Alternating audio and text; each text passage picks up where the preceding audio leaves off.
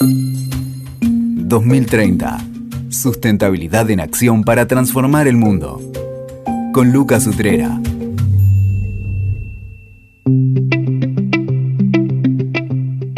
Bienvenidos y bienvenidas al podcast 2030 Sustentabilidad en Acción para transformar el mundo. Hoy un episodio especial. El trabajo es una definición central en nuestras vidas. Nos identifica, nos constituye, puede hasta ser libertad creadora, una idea que siempre me quedó en la cabeza.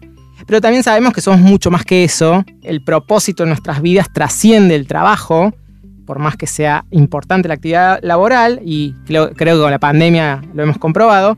Y también si estamos en este podcast hablando del tema trabajo, es porque algo falta. Es porque el mercado de trabajo deja a muchas personas afuera, segrega, discrimina o simplemente pone barreras eh, bastante elevadas.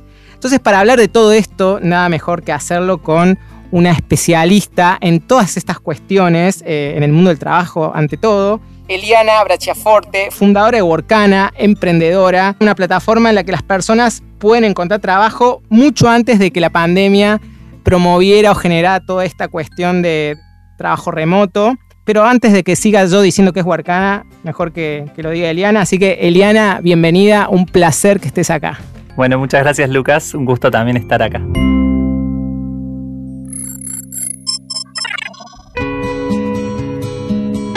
Contame qué es Workana, porque yo dije algo bastante básico. Workana es una plataforma de trabajo remoto, online y freelance. Existe hace 10 años. Eh, siempre buscamos eh, eh, que las oportunidades estuvieran en más lugares porque los talentos están en todas partes y queríamos acercar esas oportunidades sin importar a dónde estén esas personas y liberar un poquito el trabajo de eso que lo atamos a, de la locación, ¿no? Me voy al trabajo. Era, era algo súper normal antes de la pandemia. Ahora le queremos sacar esa connotación de, de, que sea un lugar y darle oportunidades a las personas. Y hoy Organa ofrece tanto trabajo por proyectos para personas que quieren trabajar más de manera freelance en proyectos cortos o también para quienes quieren trabajar en proyectos de más largo plazo, en empresas, en empresas tecnológicas, pero sin importar, sin pensar en tengo que ir a un lugar, sino trabajo desde mi casa y elijo dónde vivir y cómo vivir. Bueno esto. Que no hizo falta, en tu caso, una pandemia para avisorar esto. Es como que ya de antes ya se veía esta tendencia en el mercado laboral o era un tema de selectos, de personas medio rupturistas. ¿Quién elegía Workana antes de la pandemia? Había ya una tendencia muy marcada. Cada vez veíamos más. Eh, se trataba eh, el tema del trabajo desde casa o el puedo trabajar mientras viajo, tal vez si me voy dos semanas y una semana trabajo desde lejos. Algunas empresas lo permitían pero se notaba como un beneficio, eh, se trataba como un beneficio, ¿no? Y lo que pasó en la pandemia es que quienes trabajamos de esta manera y lo, vivimos, ahora es parte de lo que le pedimos a las empresas que nos den como parte del paquete de trabajo y ya no es eh, para nada un beneficio, sino se empieza a percibir ya como una modalidad de trabajo. Seguro, y casi diría derecho adquirido, como que... es que incluso tiene su propia manera de ser, ¿no? Eso si querés lo podemos hablar más avanzando, pero es, yo lo veo más como se trabaja de esta manera y es una manera distinta de hacerlo. Está bueno, está bueno.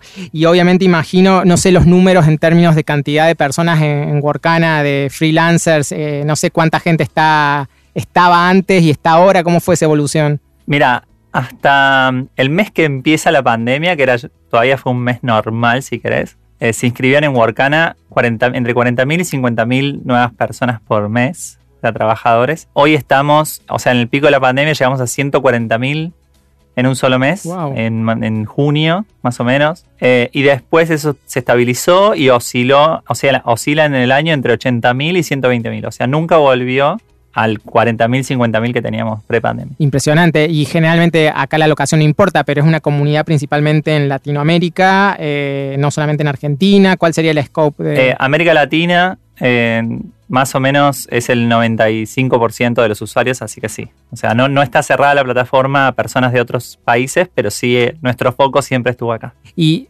las empresas tienen vinculación con Workana, pueden generar proyectos y los, ponen en Workana o, es exclusivo freelancers. Eh, la normalidad de cómo funciona, tenés, tenés dos maneras, si querés como empresa o como incluso como usuario. En la, mayoría de los casos las pymes ingresan a la plataforma, publican un proyecto, generalmente necesitan gente con habilidades digitales o del conocimiento, que es lo que más hacemos nosotros. Y acceder a ese talento también era difícil, ¿no? Para hacer una pyme tenías que contratar una agencia para acceder a un desarrollador, a, un diseñador, a hacerte un sitio web, a, empezar a vender online.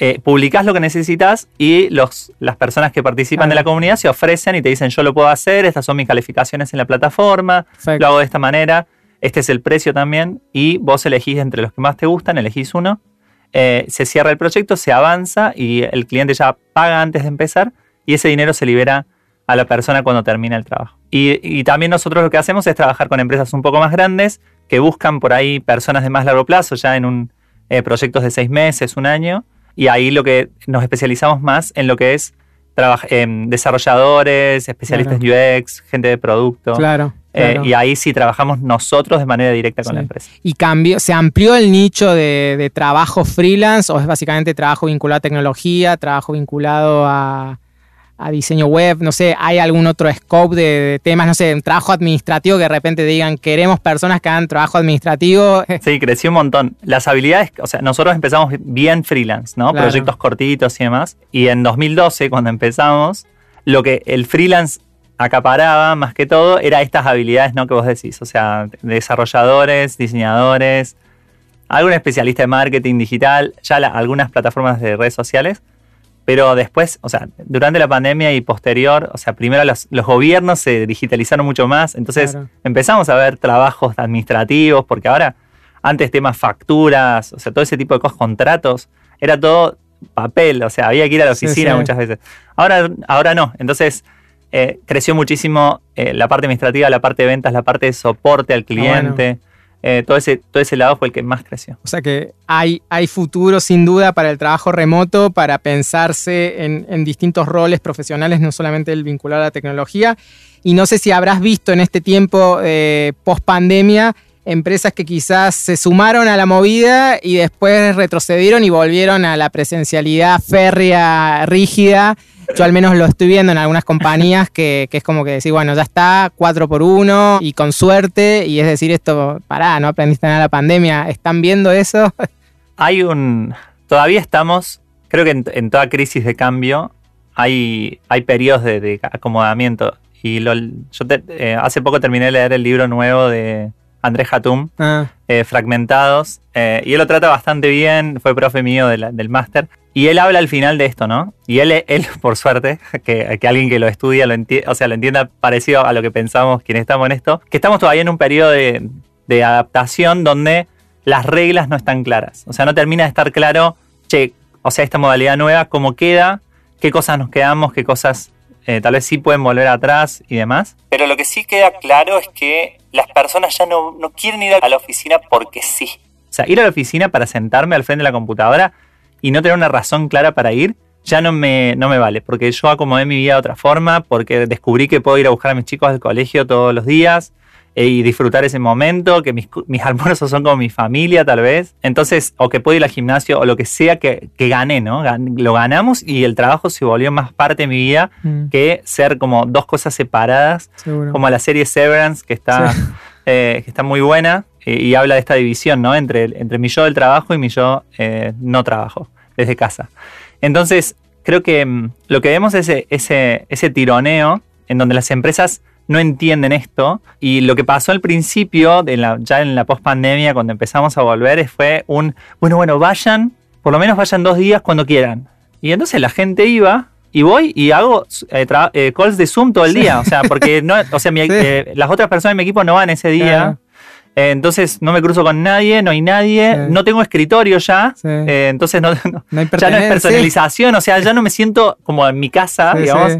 Entonces era horrible, era una experiencia mucho peor. Entonces, lo que habla Andrés y que también lo entendemos de Workana porque vivimos esto como, no es para agrandarnos, pero es como como hace mucho que hacemos esto y buscamos hacerlo bien, de trabajar remoto, estamos avanzados, si querés, en, entender cómo hacerlo un poquito mejor. Y él habla de, tiene que haber una razón para que nos veamos, o sea, para ir a la oficina. Entonces, no sé, que vaya todo el equipo al mismo día, entonces nos vemos y ahí conseguís que las personas se conozcan y, congenien más. Che, hay que hacer, eh, no sé, un trabajo de design sprint, o sea, un, un trabajo creativo hay que tomar decisiones eh, rápidas, es un proyecto nuevo, o sea, personas que se juntan Tal por un cual. proyecto nuevo no se conocen, hay que empezar a pensarlo y brainstormear. Todos esos procesos son mejores presenciales, eh, hay que hacer un offsite, juntarnos todos, hacer viajar gente, ahorrás en oficina pero gastás más en viajes. Sí. Todo eso se vuelve real, pero es así como se tiene que hacer. Yo creo que es vagancia pensar que las personas, eh, o sea, no, no, que vuelan todos la oficina así es más fácil. Mm. Y ya la gente no quiere eso. Y las generaciones nuevas te van a... Y Seguro. entonces tu marca empleadora se viene abajo, Seguro. el acceso al talento se vuelve mucho más chico, entonces para mí es, una, es querer morir como empresa. De hecho, está bueno esto que decís porque, bueno, quienes trabajamos en sustentabilidad estamos hablando del propósito y parte de ese propósito tiene que ver con esta marca empleadora, lo que acabas de decir, la, cómo sos vos en relación a las personas que están en tu organización y, sin lugar a dudas que hace a esto de decir, por un lado, la empresa cuál es el propósito y eso tiene que ver con qué promesa le haces a las personas que trabajan para vos y en ese sentido es como el desafío organizacional de tu propósito y también creo que en cada uno, en cada persona es el propósito personal, esto que yo decía al principio, el trabajo es parte de tu vida, pero tu vida trasciende eso y creo que quedó demostrado. Algunas personas se dieron cuenta, enhorabuena, algunas lamentablemente no, o capaz que no tienen algo muy, muy lindo como propósito personal para, para preferir estar fuera de la oficina, pero creo que empieza a estar esto del propósito como un tema personal y como un tema que las organizaciones tienen que seguir planteándose, no solamente de cara a los grupos de, de interés externos, sino también a los, a los internos. Está, está bueno. está, está álgido el tema, porque si tenés empresas como Apple peleando para que las personas vayan a la oficina, con la mejor oficina del planeta, Sí, sí. que tiene un gran nombre, pues se llama la nave nodriza, Mira, así le dicen a la, claro. el mothership. Creo que el resto de nosotros, ¿qué nos queda? ¿no? Si vos sos Apple y tenés problemas para que Sí, la gente vaya a la oficina, es porque algo cambió. O sea, Totalmente. claramente hay algo distinto. Totalmente. Así que creo que está bueno estar alertas con esta tendencia. Y me interesa, Workana es una empresa tecnológica, es, es correcto. Sí. Y me, me encanta que alguien de Córdoba como yo lidere una, una organización reconocida, una empresa tecnológica de, de Argentina. Contame un poco ese camino, eh, cómo ha sido para vos, cómo fue que llegaste a, a fundar una, una empresa que hoy es referencia en la región en este tema de trabajo. Es un camino un poco largo, ¿no? Y tuve la suerte de, de tener oportunidades, porque las oportunidades hay que tenerlas para poder usarlas. Eh, digo, de haber nacido tal vez en una familia de clase media, de haber ido un- a un- haber tenido educación bastante buena, que mis padres hayan querido que aprenda inglés o ese tipo de cosas. Y en ese camino, cruzarme también con gente que, que te apoya. Con Lucas fuimos al mismo colegio, así que te voy a nombrar, digo, a mí eh, había una profesora famosa por eh, tener favoritos que se llamaba Violeta, E- se llama Violeta Eles. Eh, yo fui eh, una de las favoritas de, ella, y, y- pero digo, fuera de que tal vez no estaba bien lo que hacía a nivel favoritismo, sí me dio mucha seguridad. Eh, es, que, es, que alguien te, te- te diga, che, vos tenés más para dar o podés más, que creo que nos tendría que pasar a todos a- de alguna manera u otra. Y todo ese camino empezás a recorrerlo de esa forma y yo por ahí tenía ganas de, o sea, como que tenía ganas de, de ver qué más había. Sentía que en Córdoba tal vez por la cabeza que tenía en ese momento, ¿no? De- decía, mi, mi cabeza me decía, che, no hay tantas empresas o eh, eh, grandes, hay algunas, pero que con oportunidades interesantes. Entonces siempre pensé en Buenos Aires, eso me, me llevó a pensar a- en venirme acá. Somos Me- talento de, de exportación, somos nosotros. y en ese momento Sí, no sí, sí. podía trabajar remota desde Tal Córdoba, cual, tal ¿no? cual. Y ahí tuviste después inserción en Google, sos, sos ex Google. Es Google, o sea, tuve la- ahí hay varios caminos de, de, digamos, de un poco de suerte y un poco de aprovechar, ¿no? De, em, mi, mi padre tiene una empresa de autopartes, ahí aproveché que estaban abriendo la- una sucursal en Buenos Aires y dije, yo voy, Mirá. vamos a abrir una sucursal, además me copa todo lo que es empezar de cero. Claro. Eh, estuve un año, me aburrí un poco eh, y justo cuando me estaba aburriendo eh, vi un anuncio que Google iba a abrir oficinas en Argentina y googleé y encontré y mandé currículum y bueno, y fui una de las primeras 13 personas que, mirá, que entró en la oficina de Buenos Aires. mirá. Fue una aventura re linda porque bueno, a pesar de que era una empresa ya con 10.000 empleados, Sí, acá eh, era un kiosco, eran- una éramos, pyme. claro, éramos re poquitos, todo de cero. Así que fue muy divertido. Y después me fui tres años a Brasil también con Google, empezando un equipo nuevo. O sea, siempre viste como Sí, buscando sí, el proyecto nuevo. abajo ahí. Che, ¿qué hay para hacer que Sí, nadie más haya hecho? Y vamos. no, está claro que el confort. Este, Y bueno, y ahí conocí a mi socio, ¿no? A Tomás, eh, que me invitó luego para empezar algo y ahí eh, salió Workana. Mirá qué bueno, bueno, una buena historia, una, una empresa muy de referencia, digo, como que hablamos todo el tiempo de unicornio, pero digo, no, creo que no, no pasa por ser unicornio pasa por ser una empresa que tiene una impronta, una identidad, así que me, gusta, me gusta esta historia. Y volviendo un poco a Workana eh, y a esta, experiencia tuya, ¿cómo, ¿cómo, ha sido el perfil de, las, de las, personas usuarias de Workana eh, en general? O, si ha habido un patrón, no sé, son todos profesionales, varones, este, jóvenes, o realmente reflejo de un mercado laboral por ahí de ciertas características, o, es una plataforma que está incentivando a que cambie esa imagen, si es que es esa, ¿cómo me, describirías a eso?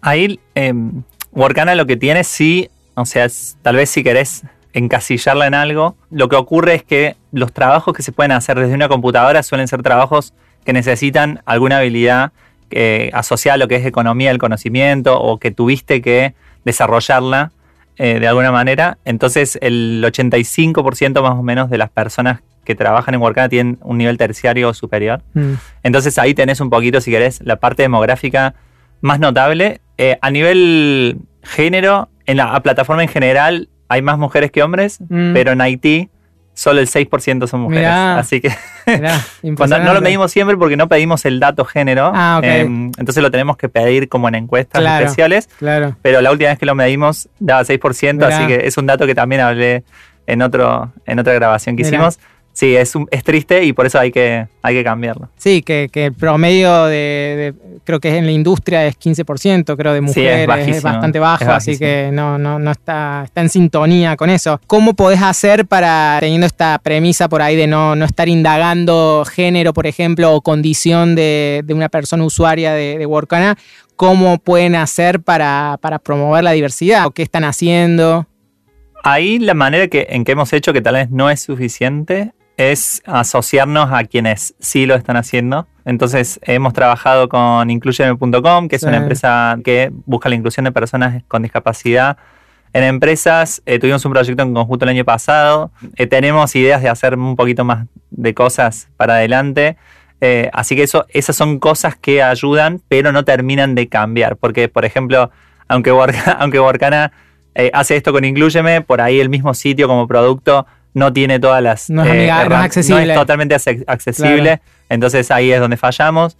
Eh, también estamos trabajando con eh, Impacto Digital, que tienen un proyecto que se llama Contrata Trans, em, ahí para, inclusión de, personas trans en empresas. Y, bueno, nosotros ayudamos a canalizar a veces pedidos de empresas que buscan diversidad con, este tipo de iniciativas. Y, y después lo que tiene Workana, que lo hace más, si querés, es, es una ventaja inconsciente para lograr diversidad, es que contratás personas muchas veces sin entrevistarlas, sin la persona tal vez puso eh, un nombre eh, genérico. Entonces la elegís más por los, las calificaciones que tiene, por los resultados de trabajo y no por quién crees que es a nivel género, raza, religión. Como que tiene una cosa genuina. Si es grande, si es una persona mayor, que, que, también pasa un montón, personas de más de 50 años que se le dificulta mucho volver al mercado laboral. Totalmente. Y que, y que encuentran otro camino acá y que las personas que las contratan por ahí ni saben que tienen. Entonces, no es consciente la, elección de no discriminar, bueno. pero ayuda a que las personas no discriminen. ¿no? Está bueno, es genuino, eh, te desafía a que hagas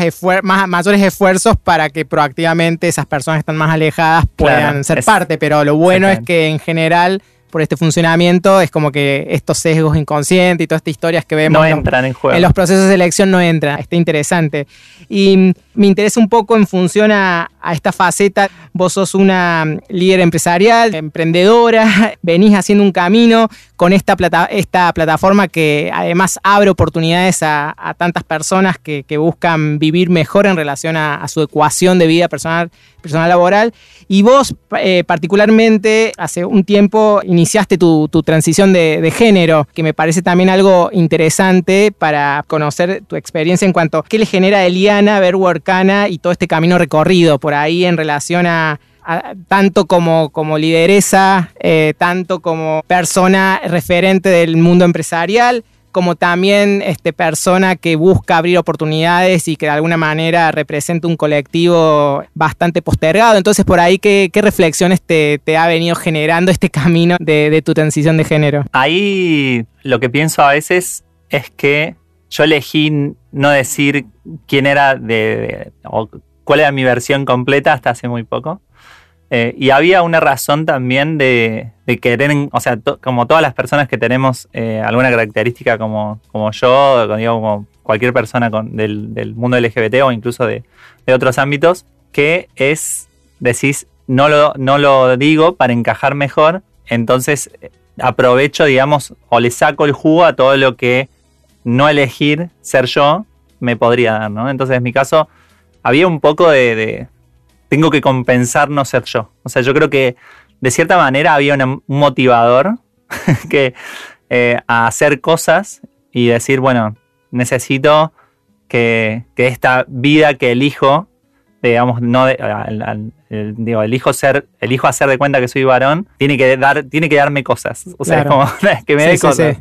Eh, es un precio muy caro para pagar, pero creo que eso me, durante años me motivó. Y también creo que lo otro que eh, internamente me, daba como motivador era ir ganando libertad, como que tal vez no estuvo bien, pero era como sentir que al tener más independencia, al, generar una vida, al que esa vida me dé cosas que me den seguridad en, varios ámbitos, desde puede ser el financiero, digamos, es que después, si algún día lo tengo que decir, digo, tengo, tengo sostenes, ¿no? en otras condiciones. Que tal vez, digo, es un precio muy caro, no tiene sentido. Si lo pienso, eh, en un mundo libre, no, jamás hubiera elegido hacerlo así. Eh, fue el camino que yo hice porque me salió así, pero no está bien. O sea, no está bien que alguien tenga que hacer todo eso para sentirse como. Y además, digo, si, si, el, si Argentina como país no hubiera avanzado lo que avanzó eh, desde la ley de identidad de género y todo lo que pasó en medios referentes y demás, yo, no, yo creo que no lo hubiera dicho. O sea, yo, para mí lo más valioso de este país es la diferencia que tiene contra otros países en, en ese ámbito. O sea, el, otro día se, recordábamos la muerte de Chris Miró. Ah, sí. Que fue tal vez. 25. Sí. 25 años. Sí. Y, a mí me toca, me toca, digamos, desde el lado de. Fue la, primera persona trans que yo conocí en la tele. Sí. Y, claro, y, o sea, es como, mirá, ella lo hizo, pero mi referencia fue, es un chiste. O sea, o la, mirá cómo la tratan. Sí. Entonces, eso es lo, lo que cambió a hoy eh, y que el camino que ella inició es gigante para que personas como yo podamos hablar, ¿no? Eh, y desde ese lugar, bueno, ahora me toca a mí. O sea, mucho más fácil me toca que a Chris. Sí, igual, eh, pero... igual creo que, digamos, me parece que es muy, muy valiente y muy honesto ante todo tomar la decisión, eh, porque quieras o no, creo que no está resuelto a nivel social, creo, la, la integración plena de las personas del colectivo LGTBIQ. Las personas trans tienen todavía muchas problemáticas en general, entonces digo, hay todavía una deuda bastante fuerte. Parece que cuál era el momento, podría haber sido después, podría haber sido más tarde, pero digo, enhorabuena que, que tenemos a Eliana, porque creo que de alguna manera también me imagino que no digo que te haga repensar Workana, pero de alguna manera empezás a mirar otras cosas también desde un rol de decir, esta, ahora tenés como otra responsabilidad, me parece, en cuanto a colectivo, cuál sos, parte. Mi psicóloga me decía, te toca hacer punta de lanza, porque me preguntaba ella, ¿viste? No, conoce. Entonces me dice, ¿pero hay referentes en tu ámbito? No, le, o sea, no que no tanto, le digo. Me dice, bueno, te toca. Eh, y sí, toca. Y yo no tengo problema, o sea, creo que es válido y que está bueno. Pero sí, es un ámbito más, es un esfuerzo más. Eh, también está buenísimo porque te toca por ahí dar a conocer eh, algo que las personas no tenían en sus vidas. Mucha gente no tenía una persona trans que conocían. Eh, entonces, sos la primera persona trans que conocen y eso significa también hacer un poquito de educación. Pero está bueno, o sea, es, es lindo porque rompes por ahí cosas que tal vez todos traíamos, ¿no? O sea, yo mis 37 años de no decir nada, era, fue romperme yo, y bueno, y una vez que me rompí yo, ahí tengo, tengo la misión de ir a romper al resto, no desconstruir, vamos a usar una palabra más apropiada. de construir, exacto. Para mí un, un, placer que poder estar conversando y, y poder transmitir también ese mensaje que creo que todos en la sociedad estamos aprendiendo, nos estamos deconstruyendo y creo que, eh, que, está bueno que podamos reflexionar del trabajo para todas las personas, pero también reflexionar de, la situación de, las personas trans en general y de cómo miramos con personas del colectivo para, para que realmente pueda haber una integración plena de las personas y que, y que no tengamos que estar diferenciando. Por eso me encantó esto de que Workana no, no vea quién es la persona que se postula, y al mismo tiempo decir, bueno, enhorabuena que también veamos que hay personas que cada uno es distinto y que cada uno tiene su, diversidad. su propia, sus propias características, entonces creo que está bueno que, tenerte y que puedas, digamos, ayudar eh, con este rol que tenés ahora de punta de lanza. ¿Cómo fue la aceptación? Me imagino que, en esto que vos decías de las condiciones que tenías como para, para tomar la decisión de, tu transición, ¿cómo fue la aceptación en general? Supongo que, no sé, clientes o grupos de interés de Workana, supongo que encontraste un terreno... Este... No, a nivel trabajo, no, la verdad fue muy tranquilo, o sea, fue muy tranquilo. En general, eh, una una se hace una película, ¿no? O sea, ¿por qué no lo decís? También tiene que ver con eh, no sé qué va a pasar y te imaginas que siempre el rechazo va a ser mucho mayor del que terminó siendo. Por ahí también aprovechando el, año en que vivimos y, la mentalidad, pero la verdad que yo hoy estoy como en un lugar que no imaginé nunca que iba a estar eh, a nivel personal y a nivel trabajo, eh, súper satisfactorio. Si querés, a nivel trabajo fue muy tranquilo, desde adentro de Workana increíble. el equipo fue espectacular e incluso eh, con, clientes, o sea, digo, nada, no, la verdad, eh, súper, súper tranquilo o no me di cuenta. Está bueno, mejor. si alguien, si, alguien, se ofendió, bueno, que haya esa persona y por suerte no lo expresó, así que listo, no hay problema. Así que no, la verdad que es súper, súper bien. Eh, es un proceso como todo, eh, sobre todo con las personas que más te conocen o te conocen hace más tiempo.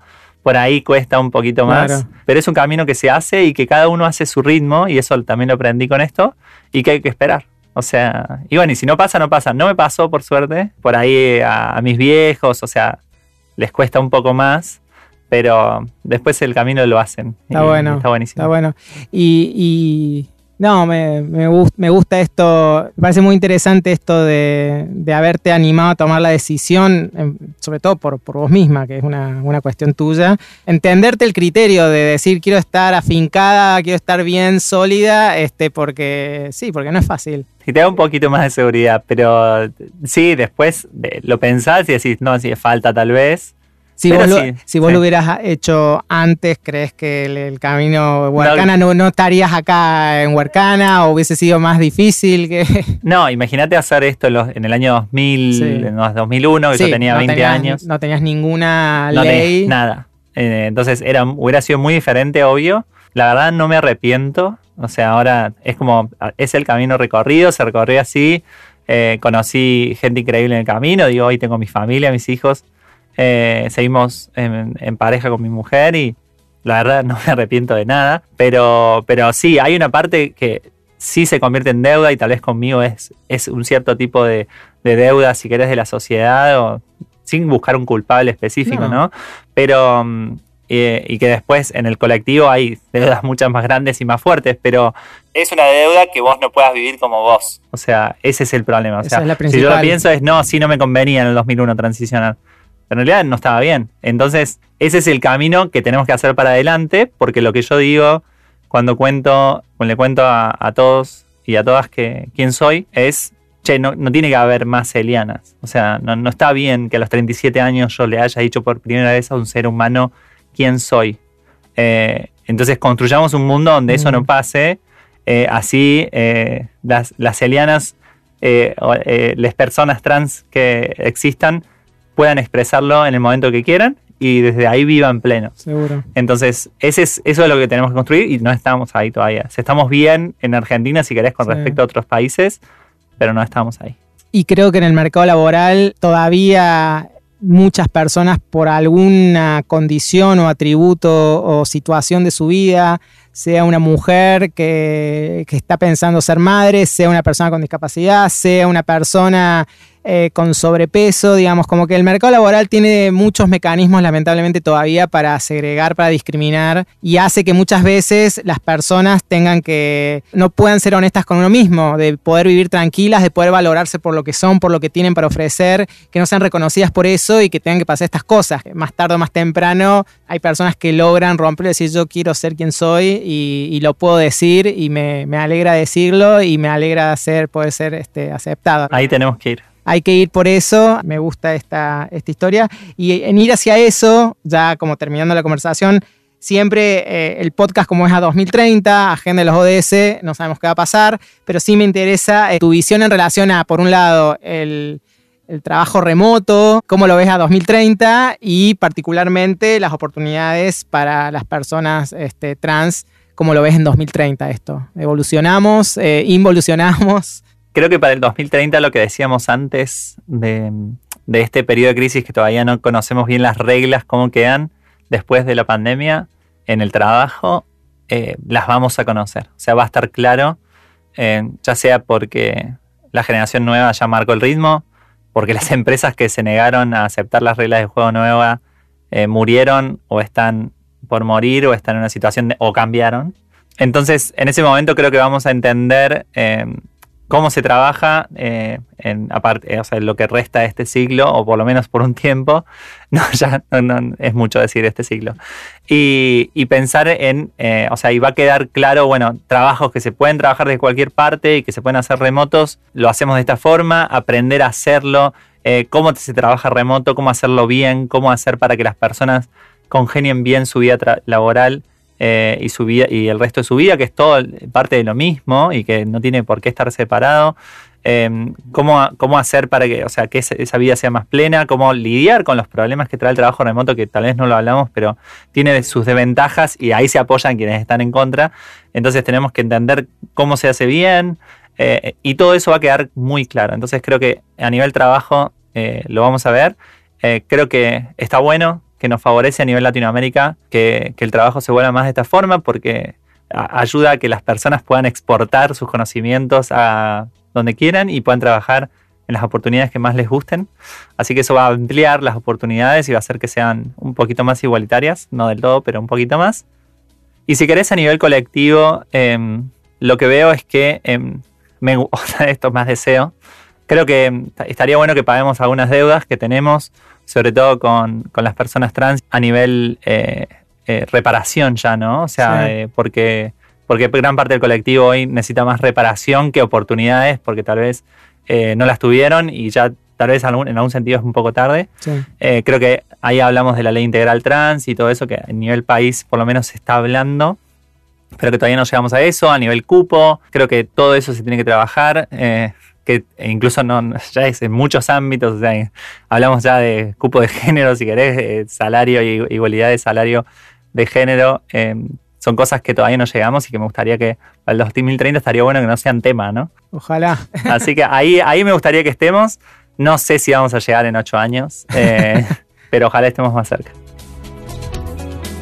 Bueno, Eliana, eh, totalmente agradecido por haberte tenido acá en el podcast, por todo tu tu trabajo de emprendedora y de, todas estas cosas que has iniciado y de, ser un puente al, em, trabajo para tantas personas con, la plataforma Huarcana y también con tu testimonio personal y muy honesto que agradezco que lo hayas compartido acá conmigo y con toda la audiencia. Gracias por, haber venido. Dale, te agradezco un montón por tenerme y, espero que, que salga bien. Bueno, gracias. Gracias. Escuchaste 2030. Sustentabilidad en acción para transformar el mundo. WeToker. Sumamos las partes.